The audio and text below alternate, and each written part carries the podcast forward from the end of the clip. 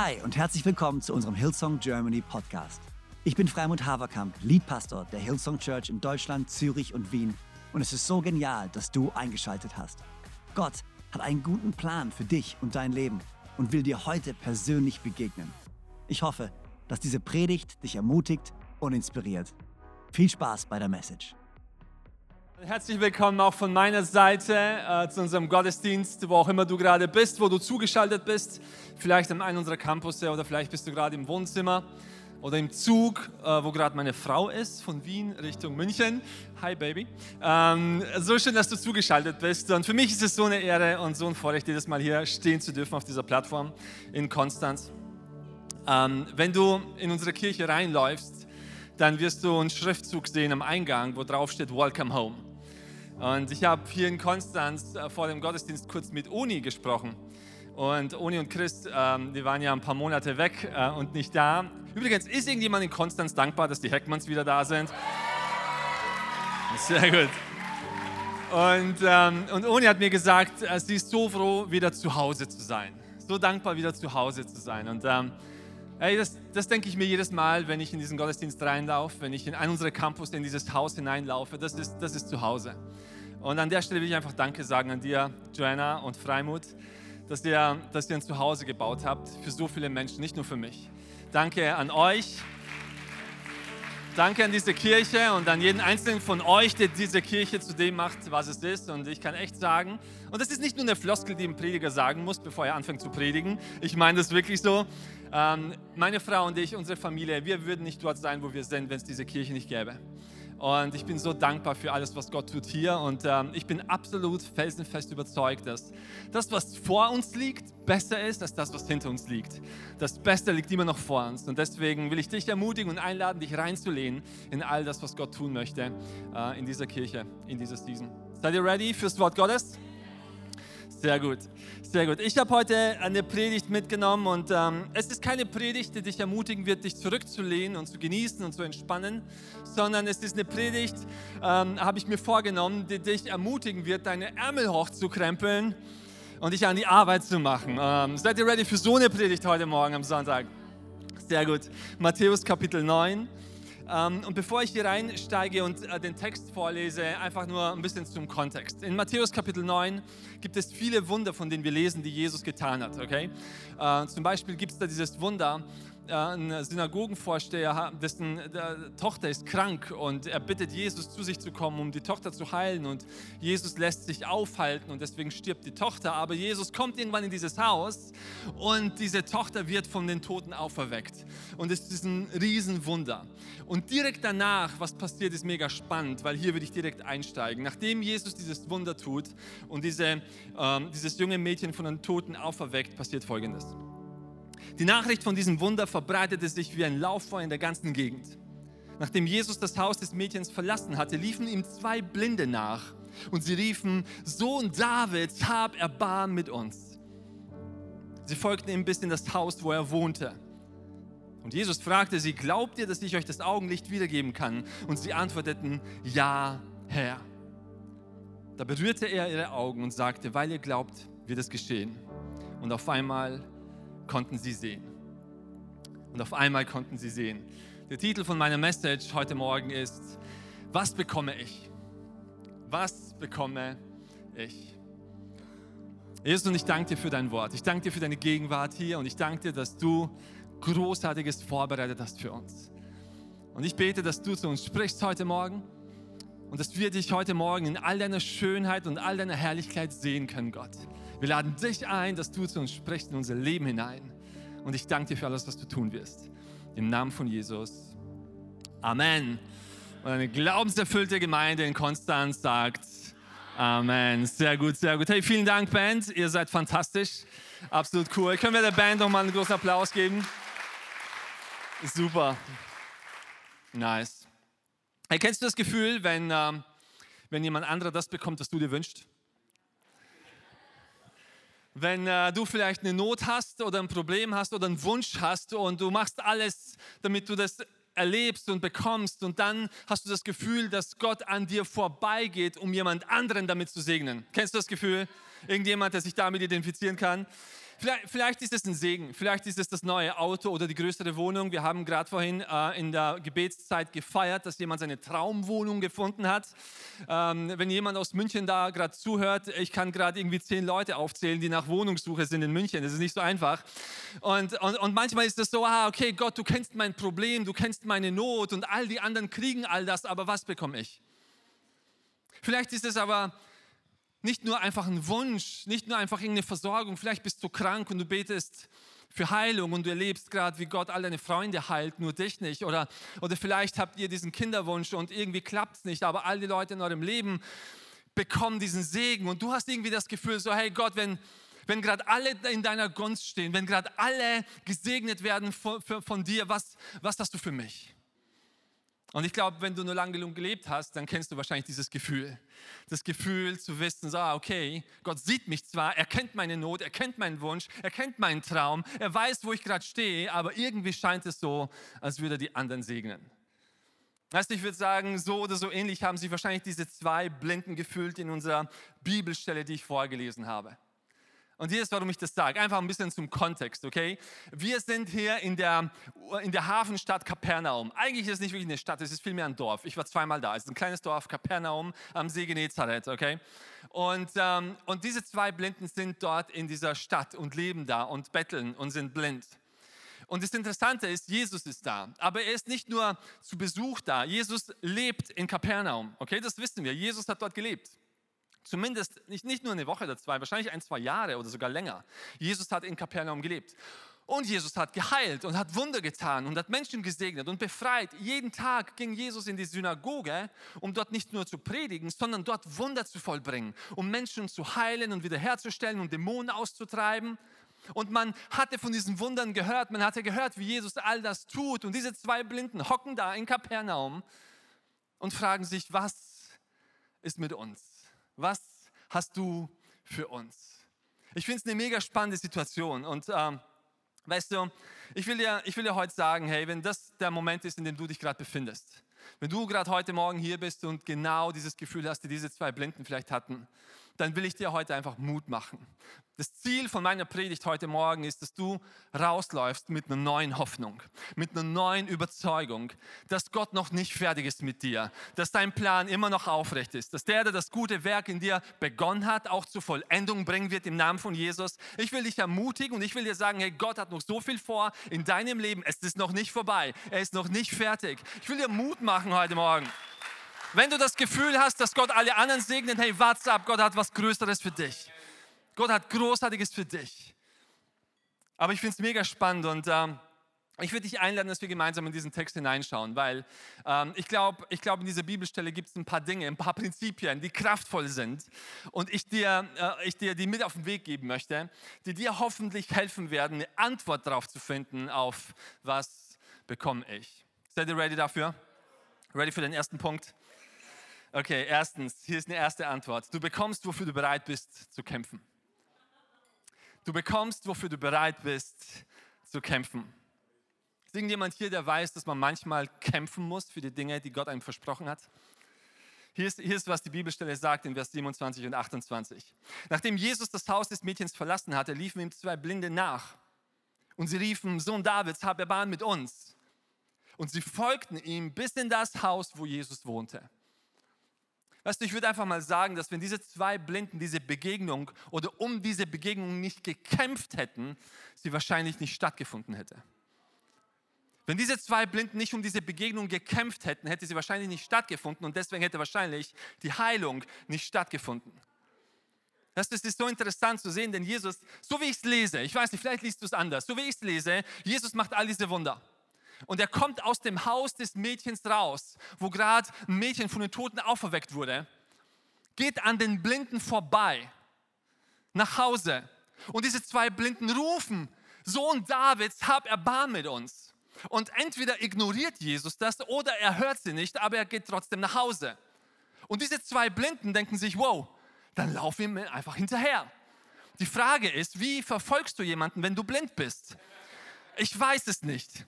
Keine Ahnung, okay? So viele Fragen, die hier unbeantwortet sind. Jesus geht in sein Haus hinein und diese zwei Blinden finden dieses Haus von Jesus und stören Jesus in seiner Privatsphäre. Für sie war es klar, so hey, was auch immer es notwendig ist, wir machen das. Wir, wir, wir, wir lassen uns von unserem Mangel nicht abhalten, hier zu sitzen in unserem Problem. Wir finden keine Entschuldigung. Und ich würde sagen, so hey, ähm, wir sind blind und wir wissen nicht, wo lang Jesus gegangen ist, ist eine ziemlich gute Entschuldigung.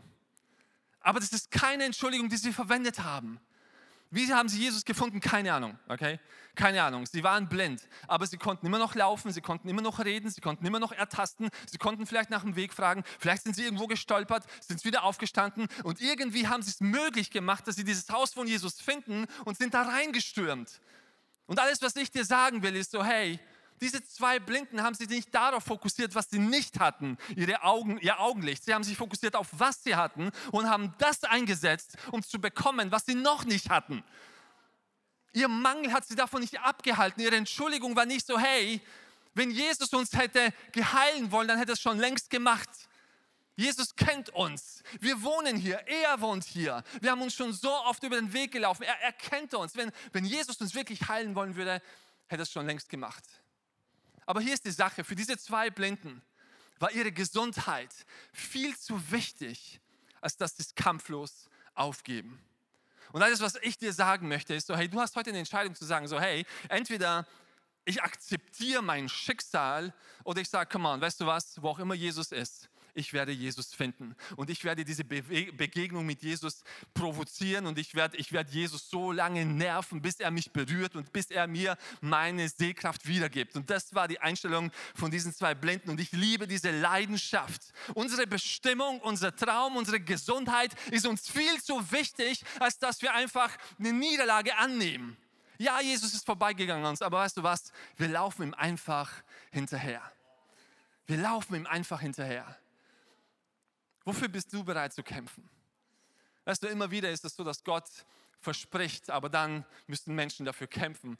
Du kennst vielleicht das Volk Israel. Das Volk Israel, diesem Volk wurde ein Land versprochen, in dem Honig und Milch fließt. Ein, ein gesegnetes Land, wo einfach Segen herrscht. Und, und dann sind sie losgegangen, um dieses Land zu finden. Und dann standen sie vor den Grenzen des Landes und haben gemerkt, oh je, in diesem Land gibt es Riesen.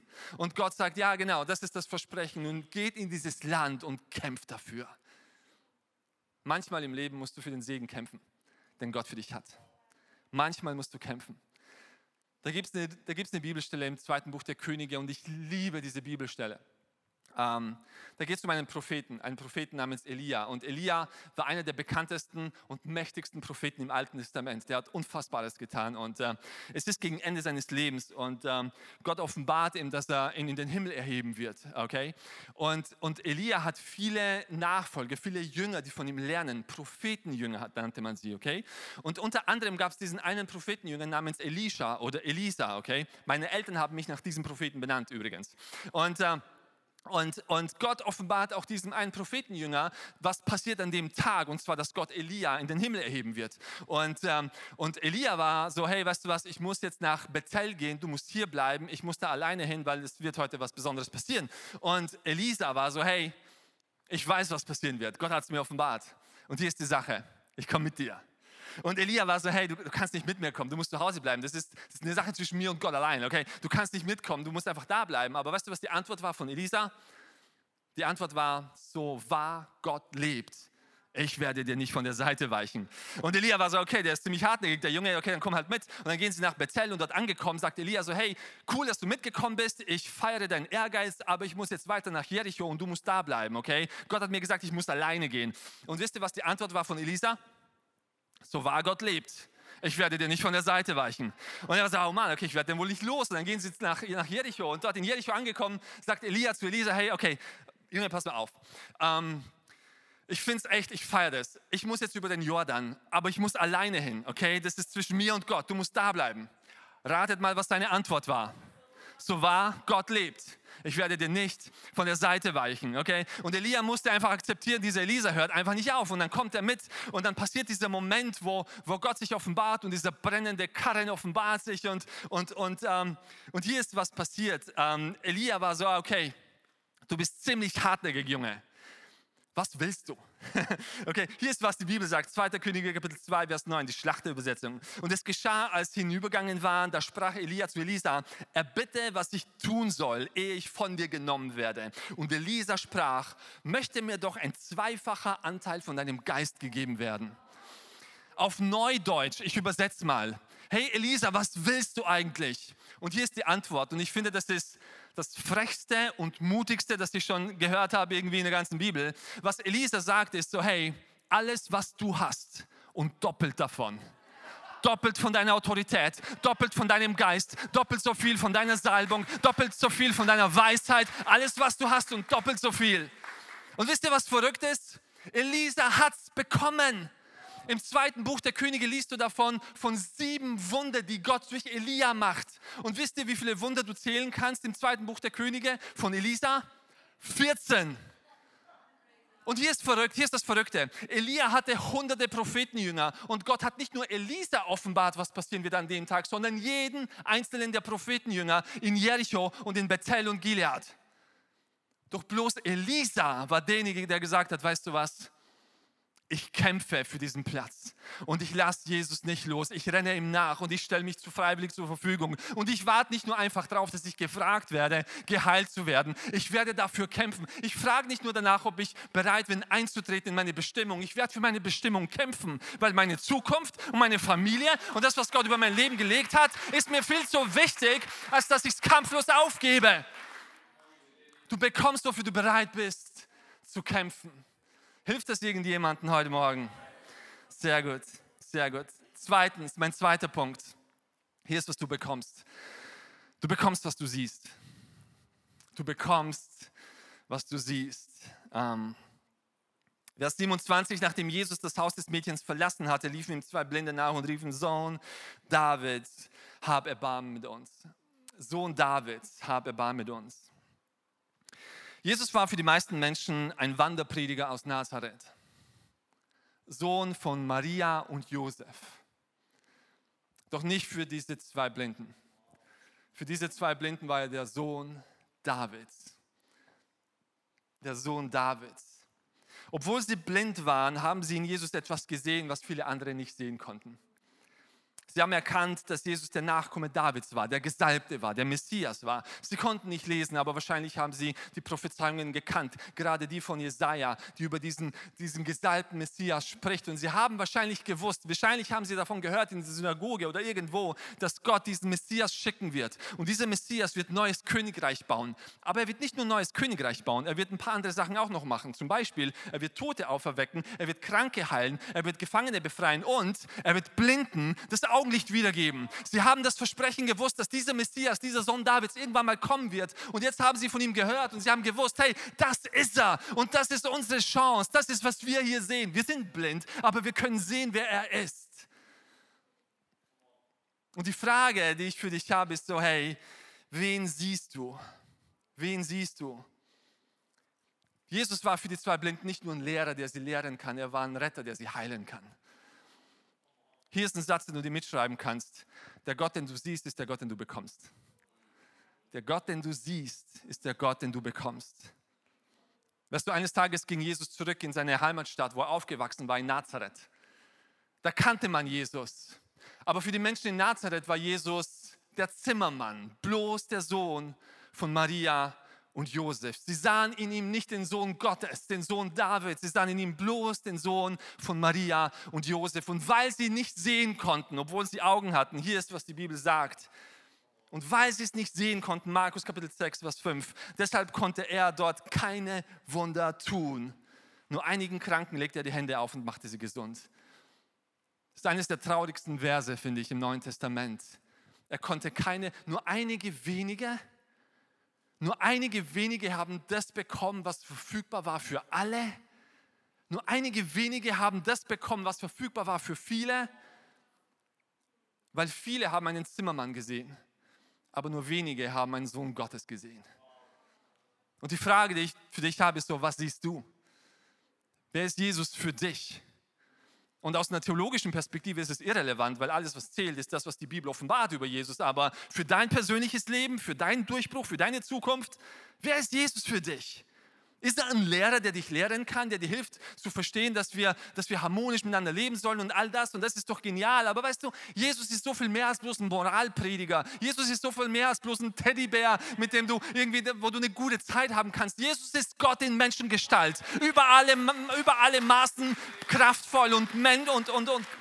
Oh mein Gott ich finde gerade meine Worte nicht, aber Jesus ist mehr als bloß ein Lehrer, okay? Jesus ist kraftvoll, er kann dich heilen, er kann dich wiederherstellen, er kann dir eine neue Zukunft geben. Und wenn das deine Überzeugung ist, von wer Jesus ist, dann mach dich schon mal fertig für einen Durchbruch. Mach dich schon mal fertig für das, was Gott tun kann in deinem Leben. Ich liebe das so sehr. Obwohl sie blind waren, haben sie mehr gesehen als viele andere, die sehen konnten. Und in Vers 28 steht, sie folgten ihm in das Haus, wo er wohnte. Und Jesus fragte sie, glaubt ihr, dass ich euch das Augenlicht wiedergeben kann? Und sie antworteten, ja, Herr. Ja, Herr. Zunächst die Frage, glaubt ihr wirklich? Äh, was ich glaube, das ist meine persönliche Meinung. Jesus fragt ja so, hey, seid ihr hier, weil ihr schon alles andere versucht habt und irgendwie einfach nochmal eine Chance geben wollt? Oder habt ihr echt eine Offenbarung darüber, dass ich euch heilen kann? Und ihre Antwort ist interessant. Ihre Antwort ist Ja, Herr. Und dieses Wort Herr, ich habe es nachgeschlagen, das ist im Griechischen das Wort Kurios. Und, und dieses Wort Kurios wird verwendet oft, wenn man aus dem Alten Testament, aus dem Hebräischen das Wort Jehova übersetzt oft. Und Jehova oder Yahweh. Und das ist ein Name, okay? Und der wird verwendet im Alten Testament immer wieder. Und ähm, der bezieht sich auf einen Dialog, den, Je, den Moses hatte mit Gott im zweiten Buch Mose, okay? Und das war der Dialog, wo, wo Mose Gott gefragt hat, so hey, äh, was soll ich dem Volk Israel sagen? Wer schickt mich? Wer bist du? Wie ist dein Name? Und die Antwort von Gott war Yahweh. Übersetzt bedeutet es, ich bin.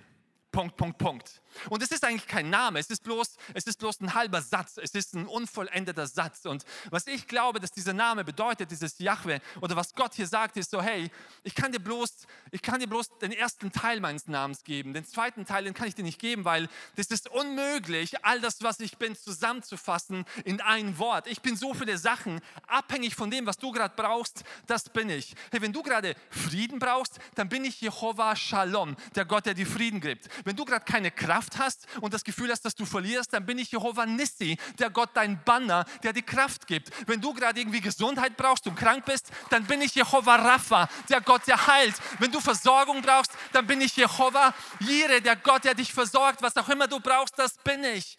Und all das ist verpackt in diese Antwort dieser zwei Blinden. Ja, Herr. Wir wissen, wer du bist. Sie konnten nicht sehen, aber sie kannten nur zu gut, wer Jesus ist. Und das war ihre Antwort. Ja, Herr. Weißt du, die Frage ist nicht, kann Gott es tun? Wenn du dir die Frage stellst, das ist die falsche Frage. Die Frage ist, was siehst du? Das ist die richtige Frage. Was siehst du? Wer ist Jesus für dich? Hilft es irgendjemandem heute Morgen in Konstanz, irgendwo online? Hey, ah, du bekommst, wofür du bereit bist zu kämpfen, du bekommst, was du siehst. Und hier ist mein dritter und letzter Gedanke aus dieser Bibelstelle. Du bekommst, was du Gott erlaubst zu berühren. Du bekommst, was du Gott erlaubst zu berühren. Vers 29, da berührte er ihre Augen und sagte, weil ihr glaubt, wird es geschehen. Hier ist die Sache. Was auch immer Gott berührt, wird wieder ganz. Das ist etwas, was du wissen musst über, über, über Gott. Er kann nicht in der Gegenwart sein von Mangel und von Krankheit und wo auch immer Gott reinkommt und wo, wo er berührt, dann wird es wieder ganz gemacht. Das ist, das ist die Natur Gottes. Und ähm,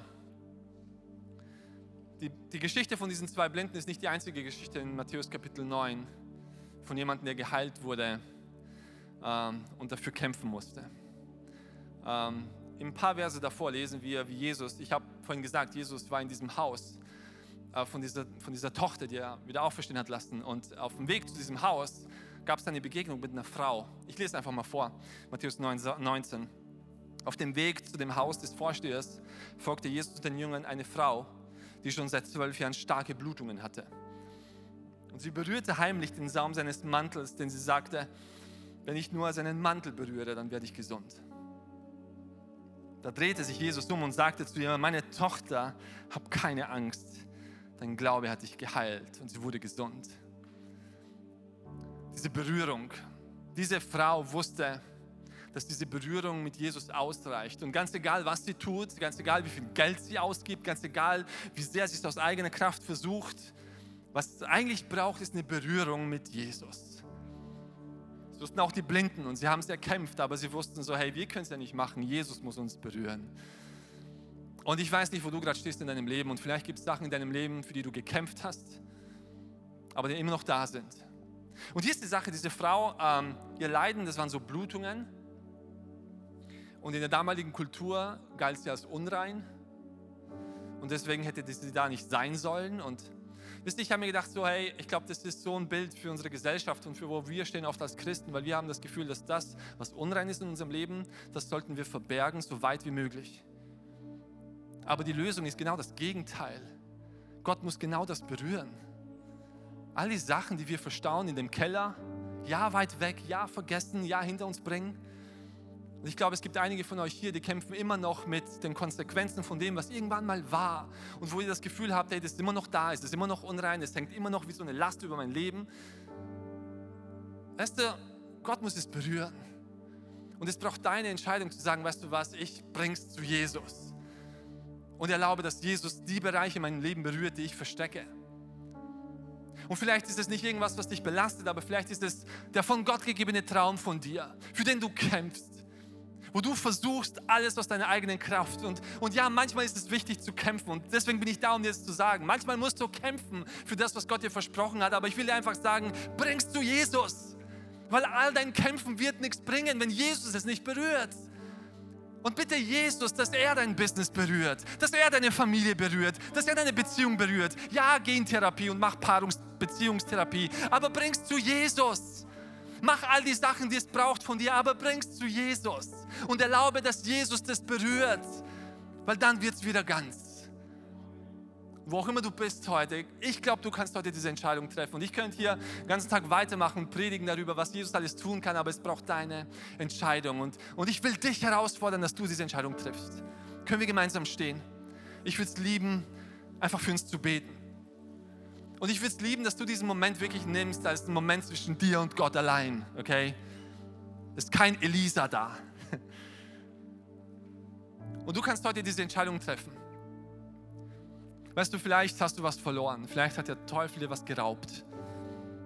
Vielleicht ist es etwas, was du hattest und das Gefühl hast, dass du es verloren hast und nicht mehr da ist. Vielleicht ist es Gesundheit, aber vielleicht sind es andere Dinge. Weißt du, was ich liebe an dieser Bibelstelle, die ich vorhin gelesen habe? Jesus fragt diese zwei Blinden, glaubt ihr, dass ich euch das Augenlicht wiedergeben kann? Wiedergeben kann. Das bedeutet für mich, sie waren irgendwann mal gesund. Sie konnten irgendwann mal sehen. Sie sind so nicht geboren. Irgendwas war passiert, vielleicht ein Unfall, vielleicht eine Krankheit und sie wurden blind. Und Jesus sagt so, hey, glaubt ihr, dass ich das euch wiedergeben kann? Also ich glaube, dass Gott dir wiedergeben kann, was du verloren hast. Aber nicht nur wiedergeben kann. Wenn du heute frech genug bist und mutig genug bist, so wie Elia, Elisa, kannst du sagen, Gott, weißt du was, ich will nicht nur das wiederbekommen, ich will doppelt so viel doppelt so viel Segen, doppelt so viel Gesundheit, doppelt so viel von deiner Gnade und von deiner Gunst, doppelt so viel von dem, was du mir versprochen hast und was ich Gefühl habe, verloren habe und was bis heute nicht eingetreten ist. Ich will doppelt so viel. Und ich bin überzeugt davon, dass der Gott des Universums, der Gott, der dich erschaffen hat, heute hier ist und überschütten will, einfach ausschütten will in dein Leben Gunst und Gnade und Wiederherstellung und Erneuerung und Gesundheit und Segen. Und wenn du das bist, hey, wieso betest du nicht mit mir? Genau dafür. Gott, ich danke dir für deine Gegenwart hier. Ich danke dir, dass du der Gott bist, der uns erschaffen hat, der uns kennt, der jeden Einzelnen kennt, der heute hier ist in diesem Gottesdienst, ob online oder hier in Konstanz oder ganz woanders. Gott, du kennst jede einzelne Story persönlich, du kennst jeden einzelnen Herz, jede einzelne Seele, jede einzelne Geschichte, Gott. Und ich bete, dass du das tust, was wir nicht tun können, Gott. Dass du berührst heute, dass du all die Herzen, all die Leben berührst, die sich ausstrecken nach dir, Gott. Ich bete, dass du uns Mut gibst und dass du uns Glauben gibst und dass du uns die Augen weit öffnest, um zu sehen, wer du bist. Du bist der Gott, unser Heiland. Du bist der Gott, der wiederherstellt. Du bist der Gott, der versorgt. Und wir strecken uns aus nach dir heute Morgen. Und wir beten, dass du uns wiederherstellst. Wir glauben, dass du es kannst und wir strecken uns aus und wir wollen sehen, dass du Gott bist, der uns heilt. Ich bete, dass du wiederherstellst. Doppelt so viel und dreimal so viel und fünfmal so viel. Gott, ich bete, dass du Finanzen wiederherstellst, dass du Beziehungen wiederherstellst, dass du Gesundheit wiederherstellst, dass du Vertrauen wiederherstellst. Gott, ich danke dir für alles, was du tust.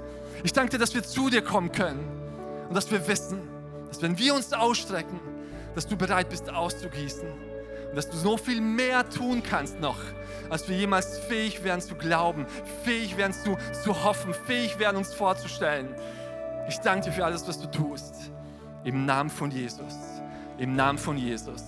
Come on, und eine glaubenserfüllte Gemeinde in Konstanz sagt Amen. Amen. So genial, dass du dabei warst. Ich hoffe, du gehst gestärkt und voller Glauben in deine Woche. Wenn dir dieser Podcast gefällt, dann abonniere doch diesen Kanal, um keine Message zu verpassen. Und schau auch mal auf unserer Webseite hillsong.de vorbei. Dort findest du alle Infos zu unseren Gottesdiensten und so viel mehr. Natürlich findest du uns auch auf YouTube und Instagram. Hey, hab eine gute Woche, Gottes Segen, bis bald.